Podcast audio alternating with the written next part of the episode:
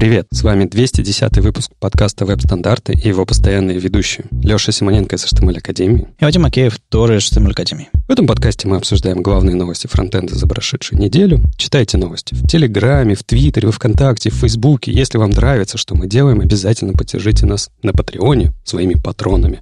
Все ссылки будут в описании. Этот выпуск выходит при поддержке HTML Academy, и сегодня мы поговорим про новогоднюю игру JavaScript On 2020 или 2020, я не знаю, как правильно, с ее разработчиками Катей и Сашей. Привет, ребята, расскажите о себе немножко.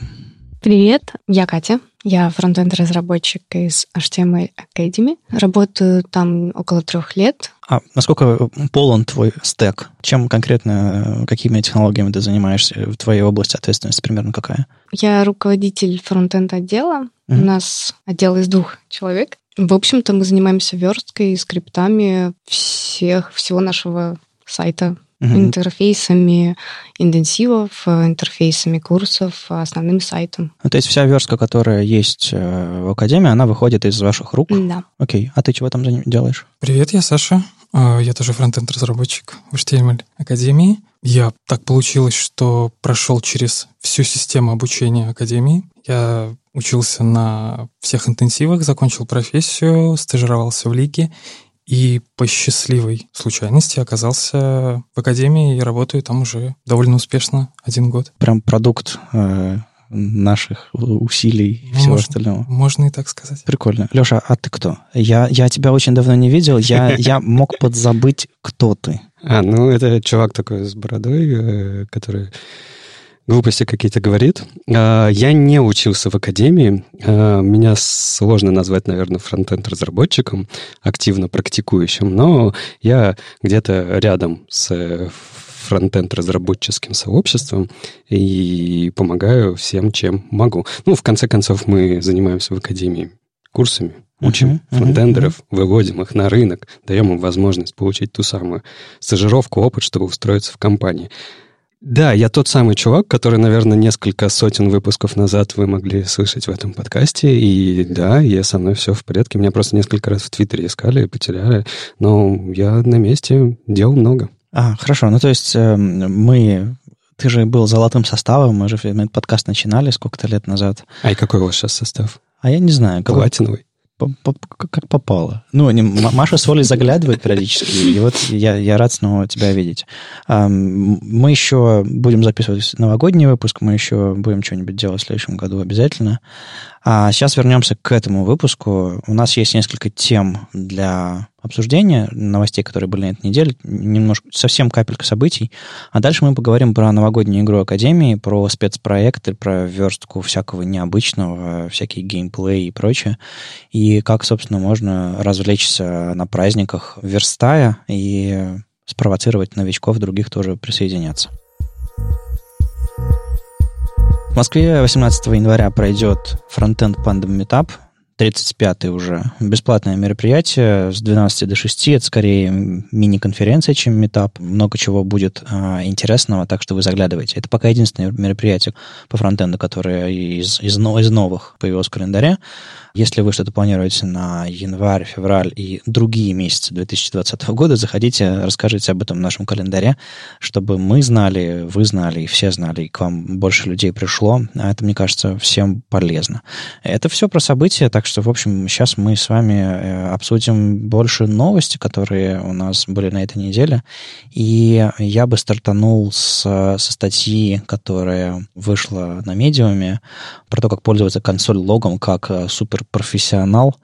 Я таким статьям отношусь э, с легким скепсисом всегда, в духе, что типа, ну, DevTools, э, вроде бы хоженая территория, вроде бы все просто понятно, но там были некоторые вещи, которые как, как сказать, неочевидные, просто потому что либо поводов особо не было, либо, либо просто задачи у меня другие. Но я с, с интересом узнал какие-то новые вещи, с интересом вспомнил некоторые вещи. Но у меня вопрос ко всем окружающим. Консоль лог это вполне себе актуальный, адекватный инструмент, или с ним есть какая-то проблема, не знаю, но он устарел так же, как алерт? Лол. Лол. Простите, меня давно не было. Абсолютно никаких проблем с консолью лог, мне кажется, нету. И более того, я скажу, что мы в Академии чаще всего так получается, что пользуемся именно им. Да и в целом используем все классические методы, как э, дебага, как дебаггер, DevTools и упомянутый консоль лог. Мне кажется, тут э, что использовать зависит от размеров и уровня задачи, но чаще всего получается, что для нас наиболее комфортный способ это именно консоль лог. Я к чему вообще завел эту дискуссию? Просто потому, что эм, известный нам э, Николай Громов зашел, естественно, в ВК в комментарии и сказал, что, типа, ну, консоль лог это, типа, такой алерт, э, который сегодня используют, ну, это, типа... А что он предлагал? Примитивно. Ставишь дебаг, и у тебя в DevTools появляется панелька со всеми снимками, со всех там объектов, состояний переменных, все остальное. Типа, это уже гораздо проще. Вот это, на самом деле, хороший вопрос. Я бы э, лучше его задал. Ну, и он вообще не меняется. Он с нами многие-многие-многие года, и не только во фронтенде. Как правильно дебажить? Там, знаешь, если говорить с PHP, либо с других языков, там э, вардампить или в stdout выводить все, ага. то, что у тебя есть, то есть делать такие затыки. Либо взять нормальный инструмент дебагинга и работать с ним как правильно. И чем люди старше, либо давно повидавшие, они всегда э, говорят, что, ну, правильно, разумеется, дебажить нормальными инструментами, созданными для этого, а не вот эти вот игры. С другой стороны, сравнивать алерт с консолью, с консолью логом, это как-то не очень правильно, потому что алерт это вообще не для этого был создан, а консоль лог и все другие методы, которые есть в объекте консоль, были созданы в принципе только для того, чтобы можно было что-то посмотреть, как твой код работает во время. Ну, я бы не был настолько уверен, что алерт был создан для другого. Возможно, его и создавали в частности для того, чтобы выводить а, адекватные какие-то сообщения во время разработки. А, ну нет. Мы, ну... Не, мы не знаем, для чего он был придуман. Хорошо, я согласен. Я не могу заглянуть в голову тем людям, которые его придумали, но я могу сделать такое предположение, учитывая, что alert существовал вместе с двумя другими штуками, это prompt и confirm, которые совершенно не созданы для того, чтобы заниматься дебагингом, а могу предположить, что alert был создан тоже не для этого. Ну, кто знает, кто знает. Вот, Катя, а ты дебагом вот этим хваленым пользуешься? То есть, не знаю, ставишь его в код и проходишь Ста- по шагам? Ставишь точки останова. Ну, Честно да. говоря, очень редко. При нашем темпе горящести задач э, обычно проще просто поставить консоль посмотреть, что там все ли так, как я задумала, и пойти дальше делать. Uh-huh. Если действительно неведомые ошибки появляются, приходится, конечно, лезть э, в DevTools и дебажить. Ну и причем этот дебаг же можно ставить и как в своем коде, который там локально у тебя хранится, так, собственно, и прямо в консоли, когда ты разбираешь исходник. И, по идее, метод удобный. Но я слышал несколько версий, в частности, в комментариях в ответ Николаю, что у дебага есть особенность, что он, ты его ставишь, и ты должен а, именно как бы врубиться в, в то, что происходит именно вот в конкретно в, в этой паузе, вот в исполнении этой программы, походить вперед-назад, найти и если тебя интересует какая-то определенная ситуация, какое-то определенное состояние, в него не всегда легко попасть. А его не, оно не всегда есть та, та точка, куда можно поставить дебаг. То есть можно поставить дебаг, а потом уже понажимать и пройтись. Может быть, какие-то внешние данные придут, может, еще что-то такое. Ну, то есть я к тому, что консоль лог прямолинейный. Ты сразу получаешь то, что ты видишь. А с дебагом нужно еще как бы разобраться и походить. То есть это как бы похоже, это нет такого, что один инструмент хороший, другой плохой. Это просто инструменты для разных уровней отладки. Есть э, уровень отладки покажи покажи мне, что у тебя есть вообще конкретно в этом объекте. А есть уровень отладки типа, а давайте разберемся, как эта программа работает. Мне чисто для себя кажется, что э, дебагинг э, очень хорошо заходит и подходит, когда ты работаешь не со своей программой, а с чужой программой, которая большая, огромная, логику которой ты не понимаешь, и у тебя нет времени в нее въезжать, всеми вот этими консоль-логами протыкать вообще, ты даже не знаешь, куда ее тыкать, но ты видишь ошибку. И, наверное, эту ошибку в чужой программе проще разобрать через вот как раз-таки дебаг-инструменты. Я понимаю, к чему ты ведешь, что ты не просто конкретную переменную выводишь, а ты разбираешься в, в, в том, э, в, во всем потоке действия этой программы. Да, то есть э, в каком состоянии, в каком окружении находятся все переменные вокруг, ну, что да, происходит да. в принципе, когда это чужая программа, это же очень сложно понять. Ну, главное, почему я вообще притащил эту дискуссию, этот, э, вытащил комментарий, я не все комментарии с ВКонтакте вытаскиваю в этот подкаст, иначе бы это был бы другой подкаст. Люди пытаются найти единственно хороший инструмент и говорят, что это плохо, а это хорошо. Сотни раз говорили, что там Vanilla.js это одно, а там, не знаю, React или jQuery это другое. Сотни раз говорили, что типа чистый CSS, сетки, Bootstrap и так далее, и так далее. Это разные инструменты для разных задач. И если вы остаетесь гибкими и не мешаете другим, особенно тем, кто учится принимать собственные решения, или не объясняете им, что это инструменты для разных задач, а просто говорить, а, это вот самый лучший инструмент, используй только его. Как бы, если новичок с дебагом не, раз, не разобрался, как бы все, он, он не сможет нормально отладить. Может быть, ему с консоль логом будет проще разобраться. Короче, нужно знать все и применять все по местам. Вот такое у меня ощущение, и поэтому я притащил. Вот, кстати, Саша, а раз уж ты проходил курсы, а у вас на JavaScript интенсивах там что разбиралось? Или и то, и другое? И то, и другое. Ну, то есть как раз-таки вам оба инструмента показывались? Да, нам в особенности показывали, конечно же, инструмент э, встроенный в DevTools, точки останова угу. и т.д. и т.п. Стек вызовов. Поэтому я со всеми, в принципе, соглашусь. Тут нельзя сказать, что какой-то метод лучше или хуже. Угу. Скорее, иногда сама задача и темп разработки диктует тебе тот инструмент, который тебе будет удобнее использовать. Ну да, мы еще сегодня поговорим про, про разные типы разработки, в смысле все горит, все в огне, или типа задача не сформулирована, или еще что-нибудь такое, типа есть дизайн или нет дизайна, ну вот такие штуки. Опять же, от них тоже много чего зависит, так что в этом смысле я полностью поддерживаю. Что у нас еще интересного есть? Я как раз выбрал на, на этой неделе а, какие-то темы разноплановые, и неожиданно у нас появился перевод а, Ромы Зварича про а, вариативные шрифты. То самое введение, которых я видел с десяток уже, наверное. Но, кажется, это самое понятное и самое интересное лично для меня. Есть такой Джейсон Перменталь, которого я буквально на днях слышал в подкасте Smash Magazine. Он там в течение минут 40-50 с э, с Дрю, с, с ведущим подкаста, обсуждает вариативные шрифты несколько в другой перспективе. Если вам этой статьи будет недостаточно или вам захочется большего, послушайте. Вадим, а скажи мне, мы давным-давно про вариативные шрифты говорим еще в этом подкасте, я не знаю, и год назад, и два года назад. Как оно? Ну, то есть я вижу, что все еще есть вводные статьи, это прекрасно, uh-huh. а оно вообще полетело. То есть, э, понятное дело, инструменты еще долго, наверное, будут подъезжать, чтобы работать нормально с вариативными шрифтами, но насколько вообще начали сайты применять, и, наверное, вопрос к Саше и Кате, больше, видимо, к Кате, а, вариативные шрифты на сайте Академии будут? И вообще, эта штука-то, она с точки зрения быстродействия, перформанса, она полезно или нет? Потому что размер-то файлов больше. Ну, вроде как размер файлов может быть немного больше, но по факту шрифт один. Да, я знаю, но шрифт один, но у тебя и нет возможности больше придумывать всякие разные способы, как не загружать лишнее. У тебя всего лишь один файл, и ты его всегда загружаешь. Но сейчас мы подключаем, получается, где-то 6 файлов, чтобы наши шрифты хорошо отображались. А можешь вспомнить начертание? У нас есть Мюллер, 700, 500, 400 а, и италик версии этих же шрифтов, плюс еще один новый для кода недавно, так что даже больше, 7. Но в итоге, если сделать из этого Мюллера вариативный шрифт, то получится, что вам нужно два шрифта. Прямой и курсивный. Ну, там даже немножко хитрее, потому что там три шрифта, мы просто хитрим и подставляем это. Я просто помню, это, это, еще, это еще я делал. Нам для Мюллера не нравился. Ну, у него нету курсива. У него, у него наклонный есть. У него только наклонный, а нам хотелось очень курсив, чтобы и буква Т красивая была, и буква okay. Ш красивая была, и так далее, и так далее.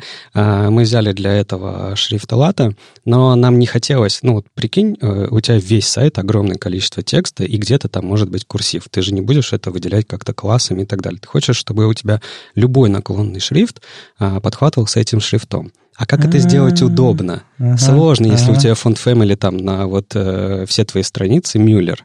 И мы просто обозвали лата шрифт Мюллером наклонным, нет, и все. Нет ничего святого у вас, нет ничего святого. Я, я, я, вспомнил, я вспомнил этот способ, я, я, я снова в бешенстве.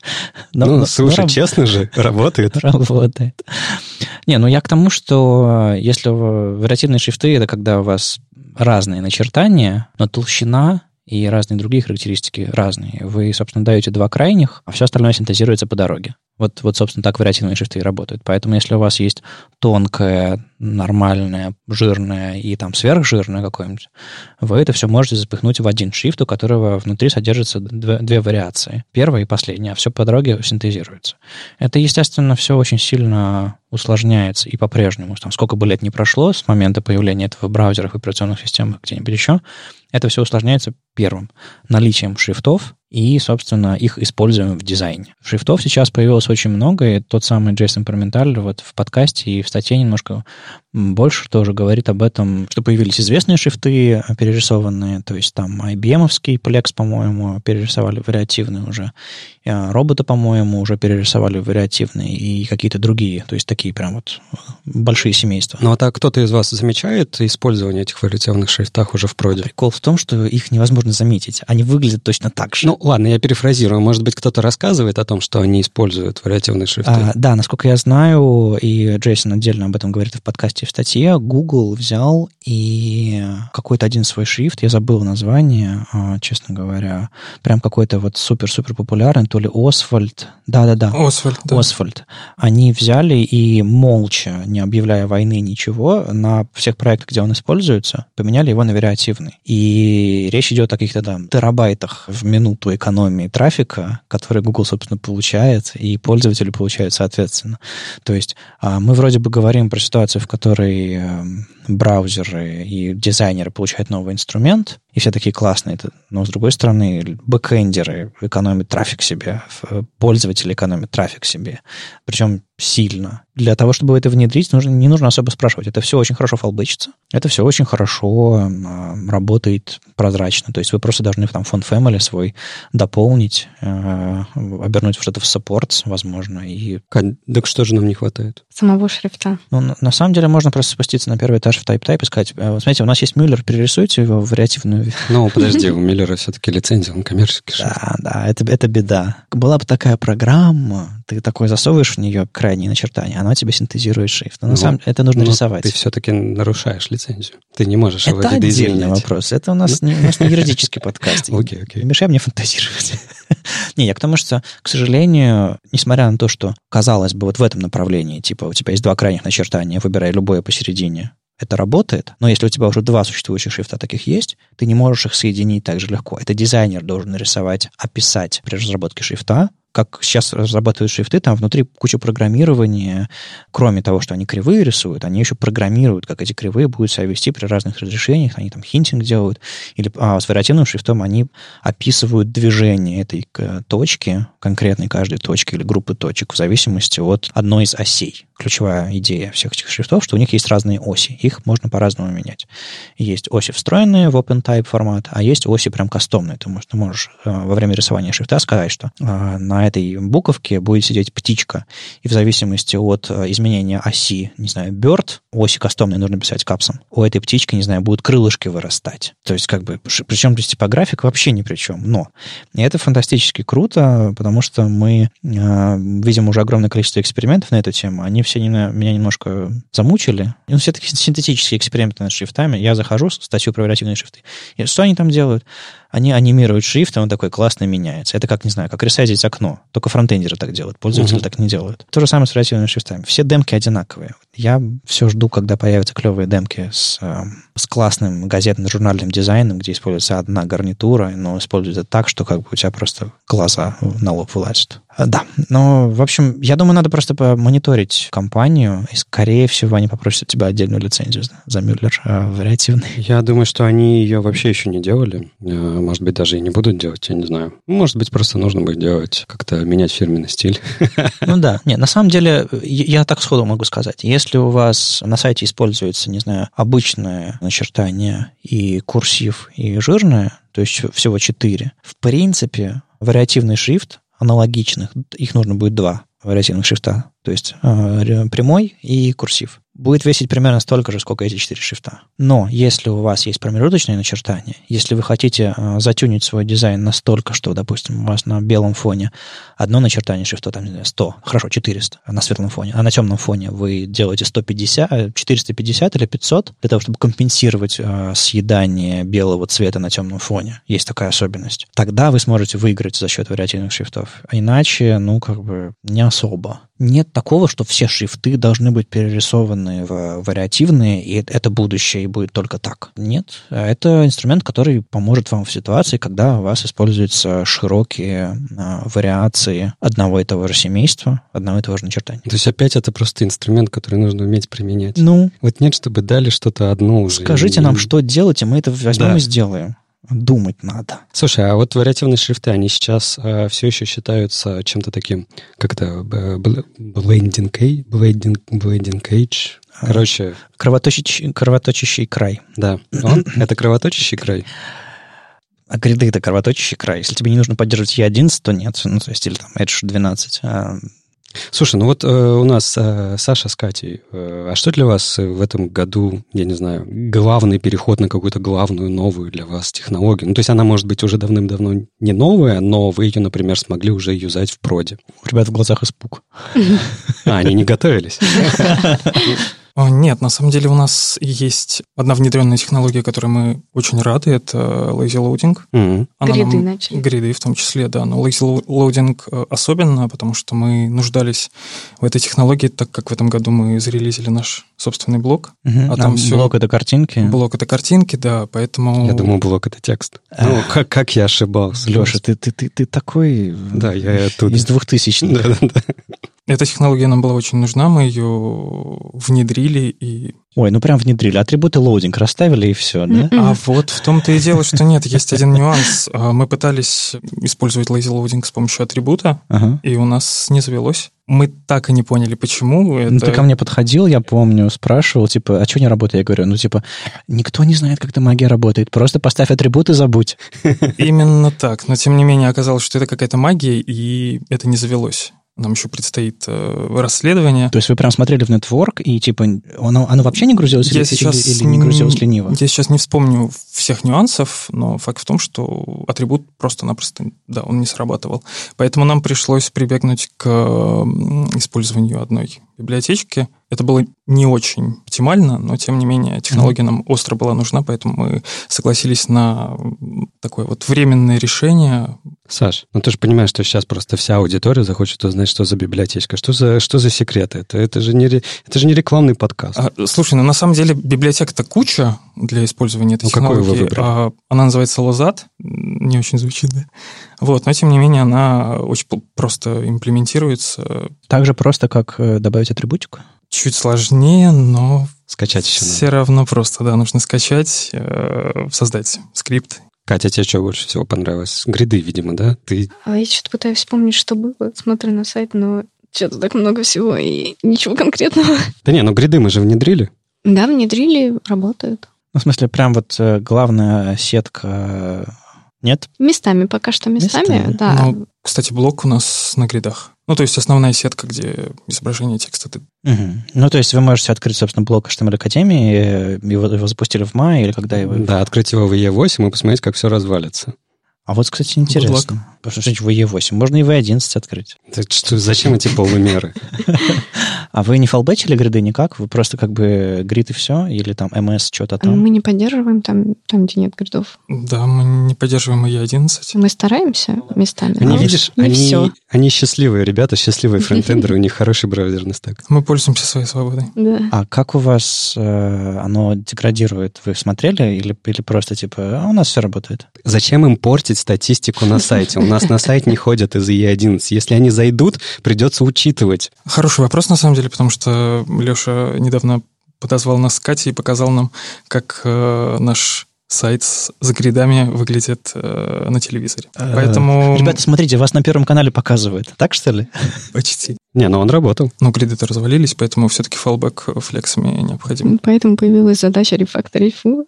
Для телевизора? Да.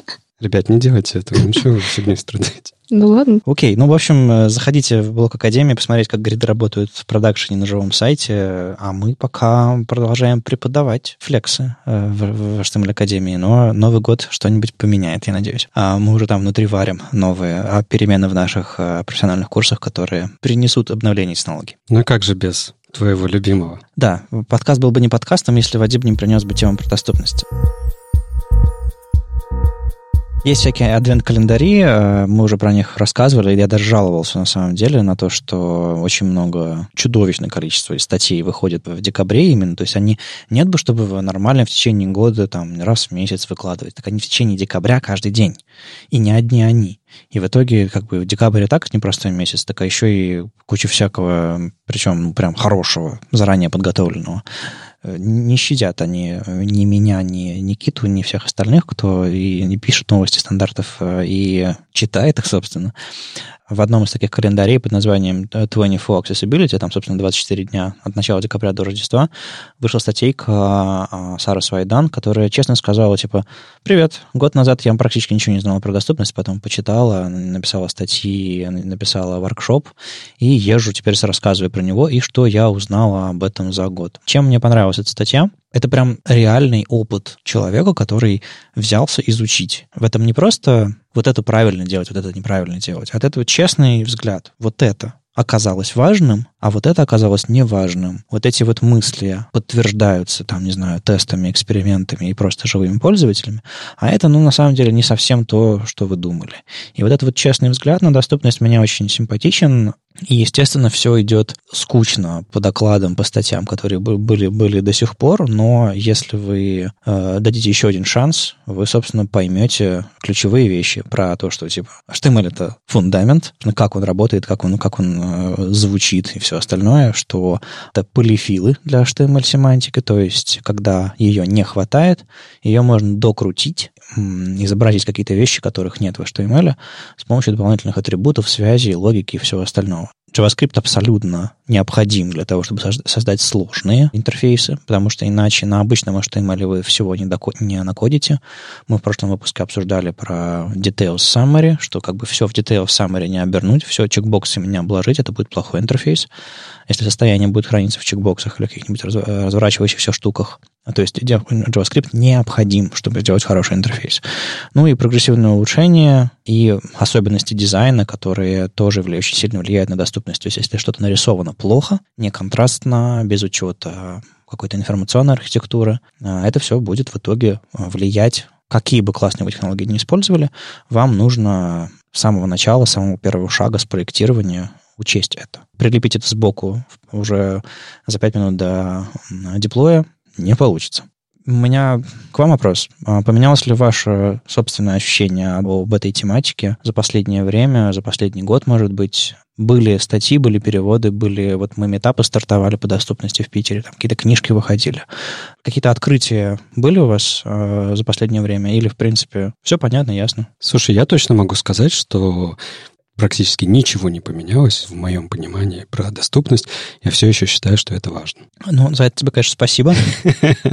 Но ты нельзя так односложно отвечать на вопросы в подкасте. Почему? А, открыто надо. Ну, надо открытые вопросы задавать. Не, на самом деле я знаю, что э, вот мне больше интересно, да, что скажет Катя и Саша, потому что они каждый день что-то фигачат, и каждый день что-то фигачить недоступное, потом делать доступным. Иногда фигачить сразу доступным. Я вот знаю, что в этом году мы с прекрасной старой проблемой разобрались. Это наше выпадающее меню, О, да. которое было недоступным. Теперь оно почти доступно. Катя, конечно же, переживает, что, может быть, оно не до конца доступно. Там что-то надо доделать, да?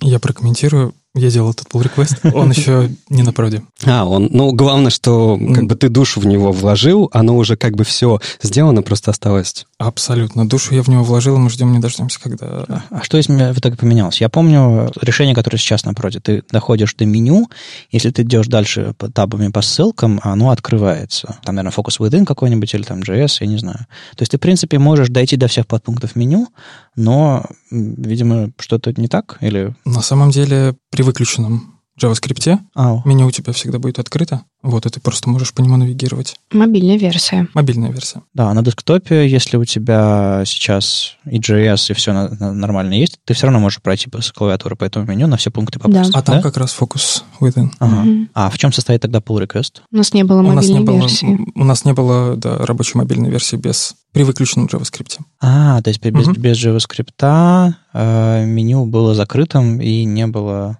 Вот Ну, так. Ну подожди, Катя, вы же меняли еще и что э, само выпадение э, появлялось, потому что его раньше не было. Ты, возможно, уже сама запамятовал. У Ну. нас были только иконки доступны с мобильной версии на основные пункты меню. А да, там же сложная, сложная вложенная. вып- выпадашка, вот эта, она была недоступна. Кто поставил задачу? Как, как вы к этому пришли? Леша поставил задачу. Леша поставил задачу. Леша удивленно смотрит. Ты, может, меня бомбануло в какой-то момент. Я не Я пришел в академию, и Катя мне через какое-то время показала этот pull request. Он датировался, по-моему, 17 может быть, годом. Началом 19 века, да? Да, и, собственно, взялись мы за него только месяца два назад, наверное. Долго готовились. А откуда вообще берутся... Э, есть ли у вас задачи, вот скажем так, какие-то минимальные требования в интерфейсах, допустим, Академии, чтобы обеспечить какую-то доступность? Или просто вы на собственное усмотрение делаете что-то правильно или неправильно? Мы следуем тем же критериям, которые предлагаем нашим студентам на интенсивах. Правильный ответ. И, это, и этого более чем достаточно. Окей. Ну да, там два, два критерия основных. Вадим, а если недостаточно, то это вопрос к тебе. Нужно доработать критерии. Хорошо, мы дорабатываем критерии прямо сейчас, на самом деле. Буквально вчера вот сидели. Там какие два критерия? Что интерактивные элементы должны быть подписаны, грубо говоря, если у вас ссылка в виде иконки, то там все равно должен быть текст в каком-то виде, описывающий эту иконку, например. Ссылка на Twitter в содержимом написано, спрятанном содержимом, или какой-нибудь ARIA-лейбл. Плюс э, все, все должно быть доступно с клавиатуры. То есть можно было пройти по всем интерактивным элементам и на них нажать, что-то с ними сделать. Это два ключевых требования. Я в каком-то там последнем своем докладе про доступность, собственно, их показывал, говорил, типа, вот наши студенты справляются, а вы чего не можете? А, и чтобы так немножко обидно стало, типа, новички могут, а я нет. Возможно, сработало, я не знаю. Я не знаю, что с этим, с этим делать. Просто, видимо, надо писать такие статьи, как, как пишет, пишет Сара. Я надеюсь, кстати, кто-нибудь переведет эту статью. По-моему, она одна из самых таких а, хороших для новичков, таких эм, открывающих взгляд. И это просто опыт честный и хороший. Она не, не делает из себя эксперта, она просто говорит, я прошла по этому пути, у меня все получилось, э, пройдите вы тоже. Это все не так сложно, если вы научились этому и делаете это с первых шагов развития проекта. Ладно, игры. Мы сегодня, в частности, хотим поговорить про большую тему, и поводом для этого всего стала новогодняя игра, э, которая сейчас прямо идет в HTML Академии. Тема следующая игры, неожиданные интерфейсы, разработка в, в нетипичных условиях, когда нет четкого понимания задачи до конца, может быть, дизайна нет какого-то до конца, может быть, сроки поджимают, потому что под Новый год и проектов много хочется закрыть, и еще игру запустить, и все остальное. То есть просто, просто как это, каково это делать игрушки, потому что как бы э, мы весь год формашлепы, а в конце года мы начинаем делать что-то интересное. Форма что? Что? Ты не слышал слово формашлепы? Ну, нет, уже слышал, но что? Вы не слышали форму, нет. слово это, подожди, это сейчас описывается работа верстальщика? Как... Да, да. А, я не знал. Формашлеп. А, нет, нет. Ну, в смысле, мы, мы все делаем интерфейсы типичные, типа input, button, а, левая колонка, правая колонка. А тут как бы хоба и какой-нибудь там, не знаю, Рагнарёк, Витахульт и все остальное. Ребят, ну я понял, как к вам э, в новом году прийти в первый рабочий день. Итак, форма шлепы собрались. Что будем делать дальше? Расскажите мне, что там происходит сейчас а, с новогодней игрой Академии, и что в этом, в этом году запустили, что это вообще такое? То есть какой там сюжет и что происходит? Хорошо. Космическая гонка. Мы летим на JavaScript, добывать так... бенгалий. Э, это космос, это такая планета. Да, разумеется, конечно. Сейчас у нас идет второй этап. На первом этапе мы расшифровывали изображения, которые рассказывают саму историю. То есть а, пользователи кликали раз в 6 минут, как в власти, на кнопку, не зная, что будет. В какой-то момент пиксели заканчивались, и открывалось изображение одной из команд. То есть э, мы нагнали кучу народу и сказали им, вы нажимаете на кнопку, и ничего, да. и ничего не будет происходить, и, и неизвестно, что будет происходить. Они не знали, пока не открылось первое, мне кажется, изображение. Но в тот момент... Э... Почему эти люди согласились прийти на сайт и нажимать на кнопку э, непонятное количество раз для непонятного результата? А это наш маркетинг. А. Тут на самом деле надо немножко рассказать про интерфейс. У нас есть некий бортовой компьютер, который mm-hmm. рассказывает историю, который в один прекрасный момент говорит, что опа, мы высадились на неизвестной нам планете, и так получилось, что всем нам нужно собирать бенгалий. Это ценный ресурс JavaScript, и, как Катя правильно сказала, участники должны были по пикселям открывать картинку, на которой впоследствии показывались лидеры будущих команд, в которые э, участников распределит. Угу. То есть сейчас уже начался второй этап. В первом раскрывалась картинка, на втором этапе сейчас все что делают? Автомат судьбы. На втором этапе был такой механизм, который назывался автомат судьбы, который распределял участников по командам, есть ага. три команды. Корпорация, ученые и аборигены. Надо, наверное, вкратце рассказать про каждую из них. Ученые — это сотрудники института KEX. По-английски это расшифровывается как Kitten Education, Knowledge and Science. Они исследуют Бенгалии, их лидер это MetaKex. Вторая команда это аборигены. Аборигены это мирные жители JavaScript, которые ни о чем не ведали, а тут поналетели всякие. Угу. И третья команда это корпорация, во главе которой всем известный капитан Космоненко. А Бенгалии для них это выгодное направление бизнеса. То есть типичный конфликт э, sci-fi какого-то фильма. Окей. Ну, экспансию смотришь? А, кого? Сериал такой. Нет. Хороший, да? Вот. А, как да? тебе последний, последний сезон? Я смотрела только первый полтора. Посмотри дальше, там хорошо. И хорошо, что его Amazon забрал, потому что его хотели закрыть, вот сейчас вышел еще а, один сезон. Окей, окей. Тоже про космос, тоже про освоение планет? Конечно же, типовая история, земляне, марсиане и ага, эти... Астероидяне. Астровити... Астро... Астероидяне. Да. Астероиды. Которые на астероидах живут. Okay. И тоже борются за ресурсы, тоже важные проблемы исследуют. Ну, наверное, надо сказать, что JavaScript, то, что сейчас происходит, это тот сюжет, который описывается, это просто сюжет сторителлинга игры, э, сама по себе игра. Мы ее начали когда-то очень-очень давно, по-моему, в 2015 году, либо когда-то ну, тогда. Первая новогодняя акция была в 2015 году, да. Да, когда э, у нас просто появилась идея. Ну, знаешь, а, есть такие несколько мертвых сезонов для там, обучения или, или для любых других штук. Это лето, когда все уезжают в отпуск, и январь, ну, новогодние каникулы, потому что никто ничего не хочет делать, все хотят э, кушать оливье, э, пить шампанское. Ну, есть ну, такое... Зависит от... Есть такое понимание общее. И, и как бы вся деятельность на сайте, на образовательной, например, академии, она пропадает. То есть никто ничего не делает. Зачем проходить курсы? И мы как-то подумали, а, а чего мы не хотим попробовать поиграть с этим, посмотреть, может быть, на самом деле люди хотят чего-то, а мы просто им этого не даем, сами думаем, что никому ничего не нужно. Uh-huh. И мы подумали, придумали первую какую-то э, активацию, подумали, давай-ка откроем все наши платные интерактивные курсы, в свободный доступ на время новогодних каникул, скажем, в конце концов, людям не будьте оливье, попробуйте нагрузить свой мозг в эти самые каникулы, когда у вас есть а, огромное количество свободного времени. Потом-то его не будет.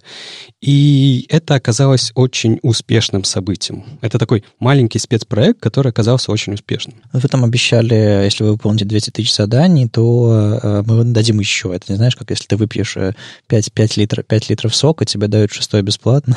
Ну, в, в целом да, но на самом деле э, идея это была только в том, чтобы на короткий период времени, тогда, когда у тебя есть свободное время, дать возможность проходить курсы в полном объеме, но не давать это просто так, а, а как бы сделать какую-то э, мотивирующую игру, где тебе хотелось бы соревноваться, состязаться с другими людьми. Итак, год к году мы начали это усложнять. Мы, у нас безумие с каждым годом наращивалось, наращивалось, наращивалось. В какой-то момент мы подумали, а почему, если сама по себе механика уже для нас более-менее определена, почему мы не придумываем сюжет для этого? Ведь так еще веселее будет. Да, это будет абсолютно безумно, будет непонятно, что происходит, будет непонятно, какого черта, какого витахульта происходит вокруг. А, как и... ты ругаешься, Леша? Это и киевское ругание. Ну. Хорошо. Вот. И начали развивать сюжет, э, усложнять, укрупнять его, э, делать старт игры чуть раньше, еще чуть раньше, для того, чтобы вовлечение было больше, потому что очень много людей говорило о том, что мы не знали, мы не знали о том, что это будет. Угу, мы не угу. успевали увидеть где-то, да, присоединиться и поучаствовать в этом, а это очень прикольно и весело. И у нас огромное количество отзывов за все года о том, как это весело было, как люди в ночь, в 1 января, когда Путина послушали, бой курантов прошел, или бой курантов прошел, Путина послушали по-разному. Либо не Путина, а кого- кого-то другого. А, по-разному бывает. Но это, опять же, Индивидуально. Да, да, индивидуально. индивидуально. И после этого пошли проходить интерактивные курсы. Не бухать, не идти взрывать петарды, кричать Одно всем. не мешает. Да, в принципе, да. Ты прав. Но, тем не менее, мне просто было любопытно всегда наблюдать, как часы, первые часы Нового года, онлайн сайта увеличивался, увеличивался, увеличивался, и люди все туда внедрялись, внедрялись и начинали приходить. И это потом только таким снежным комом шло от первого ко второму часу, к третьему. А, люди вовлекали других людей о том, что давайте, давайте, давайте, То проходите. Академия единственный сайт, кроме э, сайта Первого канала, где там трансляция, да, у которого в Новый год э, статистика высокая? Ну, я не знаю, но у нас, на самом деле, если смотреть чисто по статистике, вот э, за счет этой игры э, в январе просадки по трафику практически нету. А обычно она есть у всех. Да, гига- гигантская, выход, конечно. Выходной день. Ну да, да, типич, типичные эти колебания. Да. А так игра прекрасная, она требует от вас а, просто участия выполнять то, что просят, и у вас будут открываться постепенно интерактивные курсы.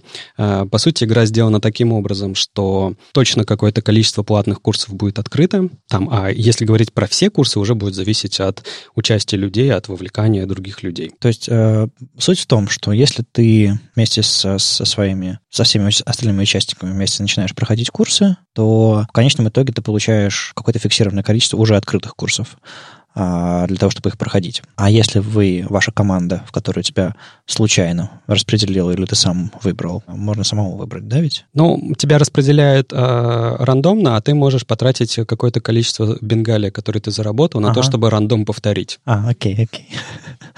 А, и в этом случае ты попадаешь, собственно, в команду, и ты в зависимости от этого, а, если твоя команда выигрывает, ты получаешь доступ к еще дополнительным каким-то курсам или ко, ко всем, по-моему, да, оставшимся? Да, у нас э, типичная история в том, что первые пять дней с 1 по 5 января происходит э, само состязание, а остальные дни с 5 по 10 января, uh-huh. ну, то есть я вот беру каникулы 10 дней, с 5 по 10 января все наслаждаются теми призами, которые они смогли заработать за первые 5 дней. Окей. Okay. Это все выглядит как очень просто, и я смотрю на... Э, очень просто в смысле для реализации, как будто бы... То есть я смотрю на наши первые лендинги 15 16 там, 17 годов, и, наверное, 15-16 годов скорее. И там это просто типа какое-то описание, что типа участвуйте, и условия игры, по которые, по сути, являются чем? Типа участвуйте, и дополнительные курсы будут открываться. То есть ничего большего, кроме интерфейсов курсов и, не знаю, лендинг, который объясняет, не нужно. Но с каждым годом все это усложнялось, усложнялось, усложнялось настолько, что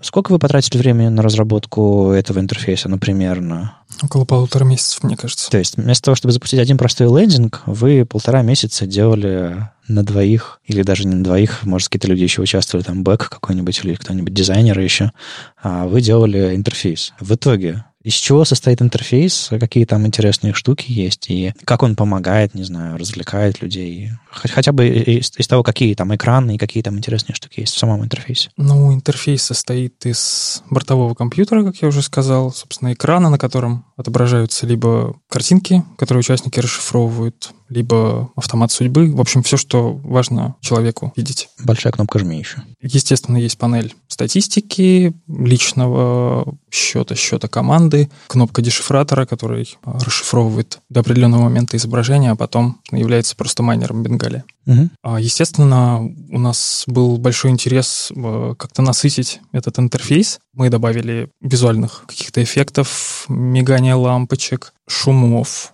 а, надо начать с того, что у нас есть скринсейвер. Это, наверное, жемчужина этого интерфейса, которая внезапно... Включается, да? Да, он включается, и, собственно... Э, Просто нажмите выключение. Какой-то ambient. Да. Да. А в какой момент это происходит? Когда какая-то неактивность или, или просто случайно? Нет, там есть кнопка включения-выключения, и а, окей. участник в любой момент может. Ну, это же компьютер, у него должна быть кнопка «выключить». Ну, ну что это? На самом деле, если говорить с точки зрения истории, э, вот этот момент, который иногда теряется, там ведь история, сюжет. Что началось-то вообще? Мы совершенно не знаем, какого черта ребята куда-то полетели. Вообще не знаем. Вот они в прошлом году, у них была какая-то странная история в каком-то э, захолустном городке с каким-то шерифом, агентом ФБР и так далее. Куда их понесло, непонятно. Но мы знаем точно, что в тот момент, когда они куда-то летели, была классическая какая-то ошибка в CSS-разметке. Это сюжет. Ну, я не знаю, может, экспрессион какой-то был, поделили что-то на ноль. Я не знаю. Что, что, какая ошибка может быть? А, то есть все фатальные ошибки на космических кораблях обычно в CSS происходят? Ну, я... вот в нашем случае, да.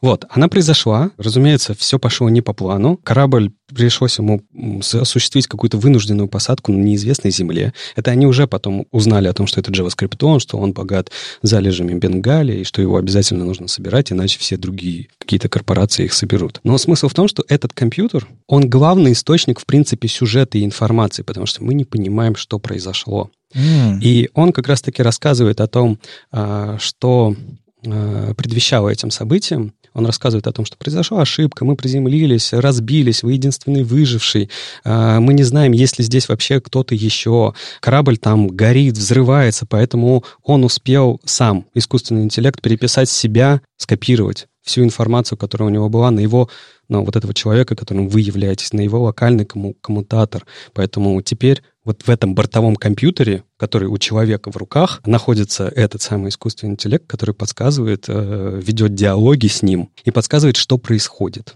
У меня такой вопрос. Я человек... Э, простой? Я человек простой. Не, я человек очень скучный, я не играю в игры. У меня, видимо, какого-то, не знаю, э, гормона игрового не хватает, или, не знаю, какого-нибудь Э, Гена э, игры? Энзима, который переваривает игры, и я не умею играть в игры. Ну, ладно, я умею играть в игры, просто как бы для меня, меня это, видимо, меньше захватывает. То есть есть люди восприимчивые к алкоголю, есть люди восприимчивые к играм, есть там ну, особенности физиологические, нейрофизиологические. Вот так вот даже скажу. А если я просто хочу в курсы бесплатные попроходить, я могу это делать, не отвлекаясь на сбор Бенгалии? Да, конечно. Ты будешь просто ни черта не понимать, что происходит, но, в принципе, жми кнопку, жми ее, и все будет хорошо. Да, хорошо. Просто я, я, я, я на, на случай, если какие-то очень серьезные люди, сфокусированные на достижении задач, которые не хотят отвлекаться на никакой геймплей и всякий нарратив, простите, а, игры, э, хотят просто поиграть. А они, собственно, все свое получат, и, возможно, такие скучные люди, как раз не отвлекающиеся на геймплей, принесут победу своей команде, потому что они будут больше всех фигачить и игру проходить.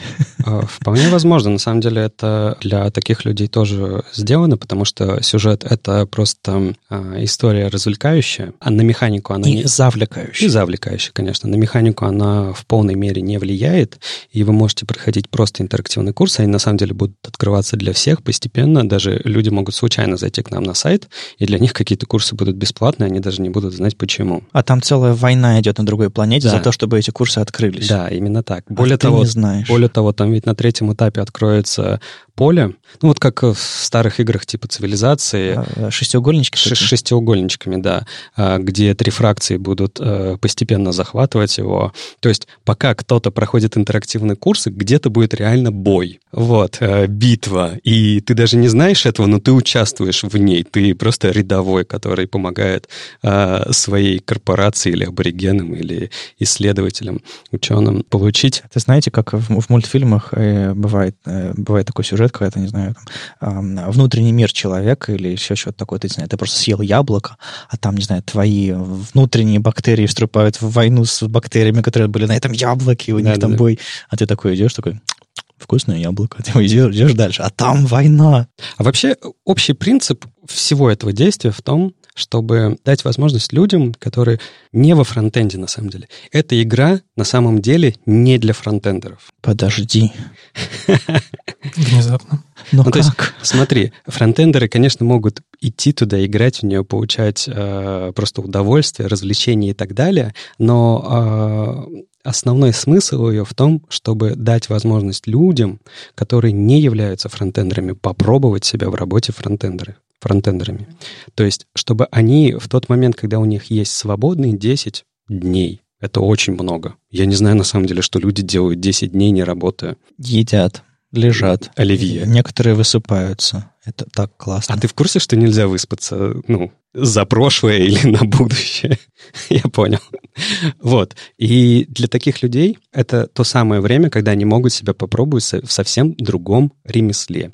Если у них это получится, если это им понравится, это их увлечет, ну, знаешь, как вот в Новый год люди а, принимают какие-то важные для себя решения, типа, все, я не буду больше сантехником, я хочу стать фронтендером. Вот это то самое время и тот самый инструмент, с помощью которого сделать такое решение. Но люди думают про перемены около Нового года, это я, это я подтверждаю, э, многие, и на своем опыте тоже. Три года назад я устроился в академию. Под Новый год? Под Новый год. И, а. Подожди, ты играл в нашу игру? Я не играю в игры. Хотя, подождите, сейчас, сейчас 6, 5, 4, 3, 2, 1. Старт. Да, все, я нажал на кнопку, можно продолжать. Отлично. Okay. У меня вопрос. А, интерфейс интерфейсом. Понятное дело, что вам, вам наш дизайнер или там Шишка, или кто там нарисовал нам дизайн, и вы начали его верстать. Дизайн там такой непростой, там не просто, не знаю, тексты из головочки. И фор, Но это не Уэнди. И фор, формочки, да. Э, там э, какие-то сложные рамочки, поля, кнопочки, разные таймеры и все остальное. А можно по-разному подходить к, созда- к, к отображению какой-то графики на странице. Можно сделать все на CSS, можно сделать все на SVG, можно вообще все на канвасе нарисовать и забить а, как бы на какие-то сложности версточные. Просто как бы программируете то, что вам нужно. Что, какие технологии использовали вы? Ну, примерно, не знаю, на чем работают мигающие лампочки, как скругляются там всякие рамочки, как рисуете шестиугольные эти блоки. Просто интересно, есть множество способов это сделать. Я за это очень люблю фронтенд, за то, что одну и ту же задачу можно решить пятью разными способами, и каждый из этих способов подойдет к конкретной ситуации. А, расскажите про какие-то части, которые вы сами помните, каждый из вас. Интересной реализации. Смотри, я на самом деле начну с того, что тут опять же темп разработки диктовал что и как нам делать. И, конечно, нам хотелось какие-то вещи делать максимально с использованием CSS, но мы все-таки учим... Гудини какой-нибудь написать на канвасе, чтобы оно через CSS вызвало. Ну, Нет, до такого мы еще не дошли.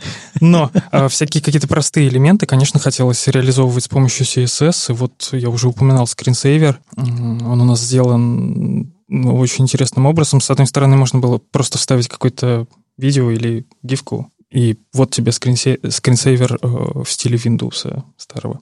Но нет, мы решили сделать это с помощью CSS, и это было очень интересно, потому что все на самом деле очень просто. У тебя есть контейнер, там есть 4-5 элементов, для каждого с помощью радиального градиента, нескольких радиальных градиентов рисуются точки, и в совокупности радиальные градиенты образуют такой ряд этих точек. И так как в контейнере элементов несколько, то и в каждом из этих элементов ты фон можешь зарепитить, то у тебя получается 5 слоев, которые ты можешь расположить поверх этого контейнера как хочешь, и у тебя получится имитация звездного неба, а дальше ты просто накладываешь сверху анимацию, в которой увеличиваешь каждый слой в какое-то количество раз. То есть ты просто скейлишь его. Да. И в, в конечной точке он просто меняет свою прозрачность на нулевую, и так слой mm-hmm. сменяет слой. То есть, по сути, вы летите сквозь звездные, звездную картинку, перекидывая, перекидывая да. слои по очереди, увеличивая их. Прикольно. Да, действительно, можно было реально же гифку сделать. Мне кажется, на канвасе это рисуется в один твит, как говорят.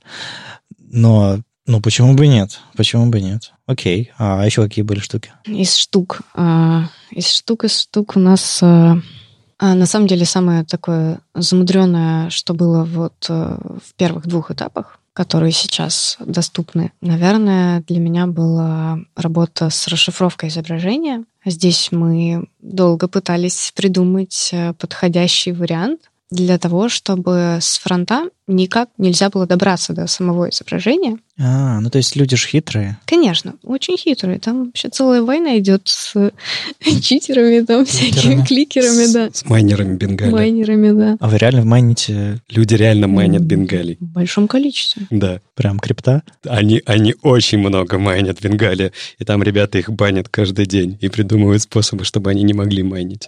Собственно, для таких вот хитрецов мы пытались придумать какой-то оптимальный вариант чтобы это было и легко, и не так затруднительно в смысле реализации. В итоге был вариант, например, нагенерировать миллиард изображений по каждому пикселю. И чтобы бэк просто присылал нам каждый раз с рандомным названием каким-то, ага. чтобы невозможно было угадать следующее. А когда вы пришли на бэк и сказали, знаете, нам нужно миллиард изображений нагенерировать, и чтобы вас... Ну, в, в общем, вы справитесь, Это да? бэк предложил. Хорошо. А, потом а, вариант а, также присылать данные о пикселях открытых, но это получается достаточно большой массив данных, потому что вначале это будет немножко, uh-huh. ведь каждый пиксель это там четыре цифры, например. Ну, да. И в итоге получается, что к концу изображения там тоже нереальные 4 мегабайта Дан, цифр, да, которые нужно отрисовать. Поэтому это тоже показалось нам слишком. В итоге мы пришли к комбинированному варианту. У нас есть и нагенерированные изображения, но не каждое каждый, по каждому пикселю, а каждая сотая. Ага. И плюс к этому у нас есть э, маленькие дифы между вот промежуточными состояниями. В итоге мы и то, и то отрисовываем на канвасе, и там синхронизируемся. И, в общем, получается, конечно, замудренная там ситуация, но получилось и оптимально, и в то же время не добраться. Ну да, прикольно. Интересно, нужно какой-нибудь, не знаю, суперприз дать тому, кто взломает этот алгоритм, какой-нибудь баунти вот этот. Так а мы на самом деле всех ребят, которые хорошо майнили и хакали всю эту систему, мы-то это все видели, и они у нас все условно на карандаше, мы подумали с ребятами, что нам их э, банить и как-то ага. обижать и так далее, мы лучше возьмем их, поговорим с ними, и чтобы они рассказали у нас в блоге, как именно они ломали, хакали нашу новогоднюю акцию, потому что в конце концов это наши ученики. Ну да. Они что... научились у нас на интенсивах, и те знания, которые они получили, применили для того, чтобы хакнуть нашу систему. Это же прекрасно. Это, это круто, да. Это, мне кажется, это правильный подход к таким э, домашним хакерам. Пусть, пусть развлекаются. На самом деле еле удержались от того, чтобы не заставить бортовой компьютер говорить, я не могу этого сделать, Дэйв. Ну, тут отсылок очень много на абсолютно очень большое количество всяких разных вселенных, культурных. Если говорить про отсылки, про, про, про, про контентную часть, кто вообще придумал эти безумные истории, и вы, как э, рисовальщики и верстальщики интерфейсов, вы как это вкладывались, вы придумали какие-то части геймплея, просто потому что, а давай сюда эту штуку вставим, здесь будет прикольно. Потому что мне на самом деле в, в работе фронтендера, верстальщика, а, в работе, в работе с интерфейсом всегда нравилось, что у тебя есть какая-то определенная гибкость для творчества, для изменений. И даже не всегда нужно об этом рассказывать дизайнерам. Да, есть такое. Ты просто делаешь хорошо, они смотрят, им тоже нравится. Ну, дизайнеры, конечно, они рисуют, но многие моменты просто невозможно предусмотреть, пока ты не залезешь в код и не создашь. Ходеры, фокусы вот эти. Конечно, да, как минимум. Аутлайны. Вот, поэтому, конечно, всякие промежуточные состояния, большое количество, всякие плюшки. По большей части интерфейс был довольно статичный, то есть была какая-то прописанная механика, вот, но были элементы, которые, например, могли могли бы мигать, но не мигали. Действительно, если есть элемент, который может мигать, он должен мигать. Если есть лампочка, почему бы ее не включить, не выключить? Поэтому да, вот такие элементы мы как раз додумывали сами просто в процессе разработки, и у нас появилась как раз у первых идея добавить бортовому компьютеру какие-то мысли, угу. чтобы при наведении на разные элементы интерфейса он что-то говорил. Выс- высказывался, да. И более того, говорил всегда разные вещи. Даже вот когда ребят, участников распределила в разные команды, то каждый лидер говорит свой набор э, фраз. А кто писал все эти тексты, кто придумал геймплей? Маркетинг. Маркетинг. То есть наши вот эти вот люди, которые приводят ну, это игра, которая вообще, в принципе, в самом, в самом своем э, зачатке когда-то давно э, я стартовал. Uh-huh. А потом мы ее делали вместе с Таней из маркетинга. Я ей это потихонечку передал. Она, в принципе, просто продолжает делать именно то безумство, которое мы когда-то начали. Это история, которая практически лишена каких-либо рамок. Ну, я, я Таню, вы, вы, наверное, не знаете, Таня Власенко, она человек с легкой безуминкой, но очень хорошая Э, и я, я прям чувствую некоторую безуминку в этих интерфейсах, в, этих, в, этом, в, в этих историях. Э, ну, видимо, ну, видимо и, это оно. И на самом деле, конечно, нам очень сильно помогают шишки и копирайтеры, которые со стороны шишек приходят и генерят все эти... То есть, э, на самом деле, проработать сюжет — это не так легко, как кажется. Ну, это знаешь, как, как роман написать. Нужно в, придумать список персонажей, вза взаимоотношения, какие-то логические связи и так далее. Добавить психологизма. На самом деле, вот Оля наша из золотого состава, Алексашенко, верстальщица руками, она тоже подобными вещами занимается. Она организует игры, а, где там тоже нужно про сложные взаимоотношения персонажей и сложные скрипты писать. Так что как-нибудь позовите Олю придумать вам. Она, она много чего умеет. Хорошо. Мы всегда говорим в подкасте про какие-то best practice, э, хорошие вещи, которые нужно делать, чтобы ваш код оставался красивым, удобным, хорошим, чтобы вот в следующий раз, когда ваши коллеги пришли к этому коду, они могли его понять, прочитать, чтобы он у пользователя запускался быстро и все остальное.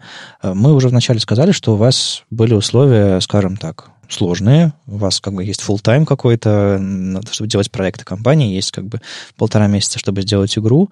И у игры нет предсказуемого какого-то результата, видимо, каких-то финальных, финальных требований, вы много чего по пути придумываете.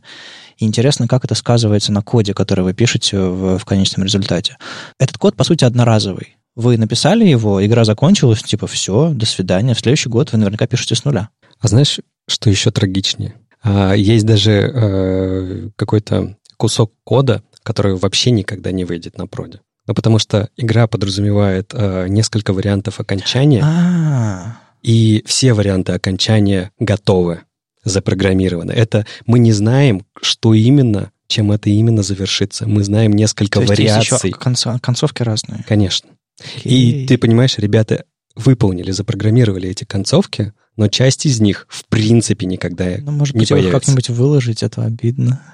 Ну, слушай, финал должен быть конкретным. Ну, что ты? Не, я понял, спустя там несколько недель, когда под- подведете отчеты, можно эти интерфейсы выложить, чтобы просто люди посмотрели, э, что вы там сверстали, как вы сделали. Ну, Было бы Типа- прикольно. Типа вырезанные сцены Да, да, да, да, э, Marvel. режиссерскую версию игры, где можно финал, финал пройти самостоятельно. Ну, не знаю, это было бы прикольно. Ну ладно, возвращаясь к вопросу, каково делать одноразовый код и насколько он сильно отличается от того, от того кода, который вы пишете каждый день для интерфейсов Академии, например. Ну, акция безумная, и это безумие в каком-то смысле передается и нам, разработчикам. Поэтому мы все документируем, мы все описываем, и очень этому рады, потому что Подожди, это не безумие, это нормальная работа должна быть. ну, в условиях цейтнота кто-то скажет, что это безумие, что это невозможно. Но мы делаем так, потому что мы над этим работаем, и часто получается так, что то, что написал один человек, оно перейдет в руки э, другому, и ему нужно будет понять, как это работает. То есть в процессе этих полутора месяцев у вас есть, э, вы периодически обмениваетесь участками кода, э, пере- пере- переключаете задачи между, друг между другом, и еще в процессе самого, э, самой игры, возможно, какой-то дебаг или какие-то изменения вносить. Да, ну, есть бэкэнд-разработчик, которому тоже необходимо, который тоже умеет немножко JS, Ага. и иногда на нем даже что-то правят. Привет, Антон. Вот, поэтому хочется, чтобы бэкэнд-разработчику тоже было понятно, что же все-таки Ага. в коде происходит и какие участки что означают. Ну, не знаю, вы что, и тесты пишете? О, не. Нет, пока что нет. Ну ладно, то я занервничал совсем уже. Не знаю, мне кажется, у нас как-то, ну, под корку зашито уже все. Это семантика, доступность. Мы, в принципе, можно, мы проверяли, все работает. Мы же в одной компании, Вадим. Да. А, ну хорошо, Все доступно с клавиатуры, можешь проверить. Да, да. Поэтому, походу, стараемся делать хорошо, просто потому что надо. А мне кажется, тут по-другому нужно сформулировать, потому что Мгм. по-другому не умеем. Да, наверное, лучше, корректнее. А, И это, знаете, то, чем даже можно... Чего совершенно точно не стоит стыдиться. Прикольно, что как бы у вас и на какую-то документацию хватает, и на красивый код и так далее. То есть как бы все линтеры довольны, да, и... Они-то довольны, а мы нет, потому что в целом код хороший, а глобальная архитектура нет. Потому Слушайте, что... ну, Это понятно, что такие вещи, ну, хоть какой-то при- при- признак одноразовости или какой-то временности или э, компромиссности должен быть, конечно же. Я даже больше скажу это и для себя в том числе, потому что часто получается так, что то, что ты написал неделю назад, ты уже не понимаешь, потому что интерфейс хрупкий, все перемешалось, и две строчки с двумя предложениями много тебе могут прояснить. В этом году так получилось, что у нас а, мы делали первый этап, но мы не знали, как будет выглядеть второй этап. И, соответственно, А, то есть вам, вам- вам еще ТЗ дописывали Да, в, да, пол- да. в полете, да? Поэтому глобально продумать на все четыре этапа вперед не получилось. Поэтому оно наращивается, наращивается, и такое ощущение, что это как башенка из стаканчиков или карточный домик. Надеюсь, что все будет хорошо. Функция функцию погоняет. Не, Да. ну, вам сделали колеса, фюзеляж, а завели один мотор, и вы как бы вз- взлетели, и дальше уже... Ну, это, это нормально, это нормальный процесс, а, когда особенно когда какую-то сл- сложную штуку делаешь, особенно еще и там под, под Новый год. А вам приходится что-то прям вот... Вы, вы как бы нажали кнопку запуск игры, и расслабились, или вы вам приходится что-то дебажить, или э, редактировать, если люди что-то не понимают? Ну, то есть а, живет ли проект сейчас, кроме каких-то нагрузочных проблем, а, если они вообще есть? Но вот главная проблема в том, что мы, так как мы не знали, какой интерфейс нас ждет впереди, Мгм. мы начали программировать в функциональном подходе, но просто на автомате. Вот. А потом сущности разрослись до каких-то довольно крупных размеров, стали много чем управлять, и стало просто необходимостью переписывать э, куски интерфейса на классы. Основная сложность была в том, что интерфейс где-то коротить начинал. Угу. В каких-то разных местах это не понимал, где тебе приходилось тратить довольно большую часть времени как раз, как раз таки на дебаг, на осознание того, что же, черт возьми, происходит. Поэтому вот этот вот принцип, который изменился по пути, помог вам лучше разбираться, лучше выдебажить? Сам формат класса, мне кажется, в принципе, больше комфорта разработчику предлагает, поэтому, да, какие-то вещи нам удалось оптимизировать, но интерфейс все равно не без изъяна. Ну, понятно. Ну, то есть вы немножечко его все-таки саппортите, пока игра идет? Да, конечно. Было пару моментов, когда пользователи что-то не понимали, или мы что-то не, не так, типа, как нужно было, донесли, и мы по ходу просто дорабатываем, добавляем какие-то влог историю дописываем, еще какие-то плюшки добавляем, всякие состояния да. А сейчас все дописано? Вы можете спокойно расслабиться и съесть свое оливье? Вчера я дописал клевую плюшку, которая ждет э, участников в конце. Да, интересно. Окей. Okay. Вообще, был день, когда наш бэкэнд-разработчик прислал мне гифку, где, вы наверняка ее все видели, где такое существо с гаечным ключом стоит посреди огромной лужи воды и вот так вот гаечным по ключом трубам. по воде бьет, да, и вот такие дни бывали. Работа — это же в течение года, да? Вы постоянно занимаетесь э, фронтендом, версткой каких-то интерфейсов. Так или иначе, все равно подходы к работе, либо какое-то удовольствие от работы, оно, наверное, отличается, когда вы делаете спецпроекты, либо когда вы делаете, не знаю, лендинги, интерфейсы. Отличается оно или нет? Отличается, конечно, потому что вне новогодней акции, те задачи, которые у нас есть, чаще всего так происходит, что у каждого есть какой-то свой пул задач, за который он ответственен. А тут мы работаем сообща, и этим, собственно, это и круто, потому что это фактически а, то редкое время в году, когда мы действительно с Катей можем сесть рядом, побрейнштормить и что-то поделать вместе. То есть такой командный хакатон на месяц. Типа того, да. Ну, я думаю, многие вам завидуют, потому что а, единственное, чем отличаются новогодние праздники там от а, предновогодней недели от всего остального года, что просто задач больше или нужно успевать лавировать между корпоративами и покупкой подарков э, и выполнять работу. У вас как бы еще и немножко профиль изменился. С вами был 210 выпуск подкаста «Веб-стандарты» его постоянный ведущий Леша Симоненко из HTML Академии. Вадим Акеев из HTML Академии. Этот выпуск вышел при поддержке HTML Academy. Спасибо, Кате и Саше, что пришли. Спасибо, что позвали, и присоединяйтесь к аборигенам. Или к корпорации. Или к ученым. Я в ученых, кстати. Ну, вы можете гадать, в какой команде я, потому что все три команды уже представлены. Но самое главное, что помните, что та команда, которая победит, она получит неплохие призы. Это и скидки на интенсивы, на профессии. И, в принципе, все открытые платные курсы со всеми вызовами будут для вас открыты, по сути, до 19 января. И это очень хороший подарок и стимул для тех людей, которые еще не занимаются фронтендом. Если у вас есть знакомые, друзья, либо просто, не знаю, брат, сестра, племянник, да кто угодно, кто думает, чем ему заняться, Покажите ему, да. Или вы, если вы сами хотите попрактиковаться немножко и вспомнить, что такое верстка, если вы упоролись по JS и хотите узнать что-нибудь новенькое. Я думаю, вы там у нас что-нибудь найдете хорошее. Да, курс по PHP. Лол. Слушайте нас в любом приложении для подкастов на YouTube, во Вконтакте и не забывайте ставить оценки и писать отзывы. Это помогает нам продолжать. Если вам нравится, что мы делаем, поддержите нас на Патреоне. Все ссылки в описании. Услышимся на следующей неделе, а может быть и нет, я не знаю, ведь Новый год, что он нам принесет. Услышимся в следующем году. А? А? 2020. 2020. Про- а. Программа предвыборная 2020. А, всех с наступающим. Пока.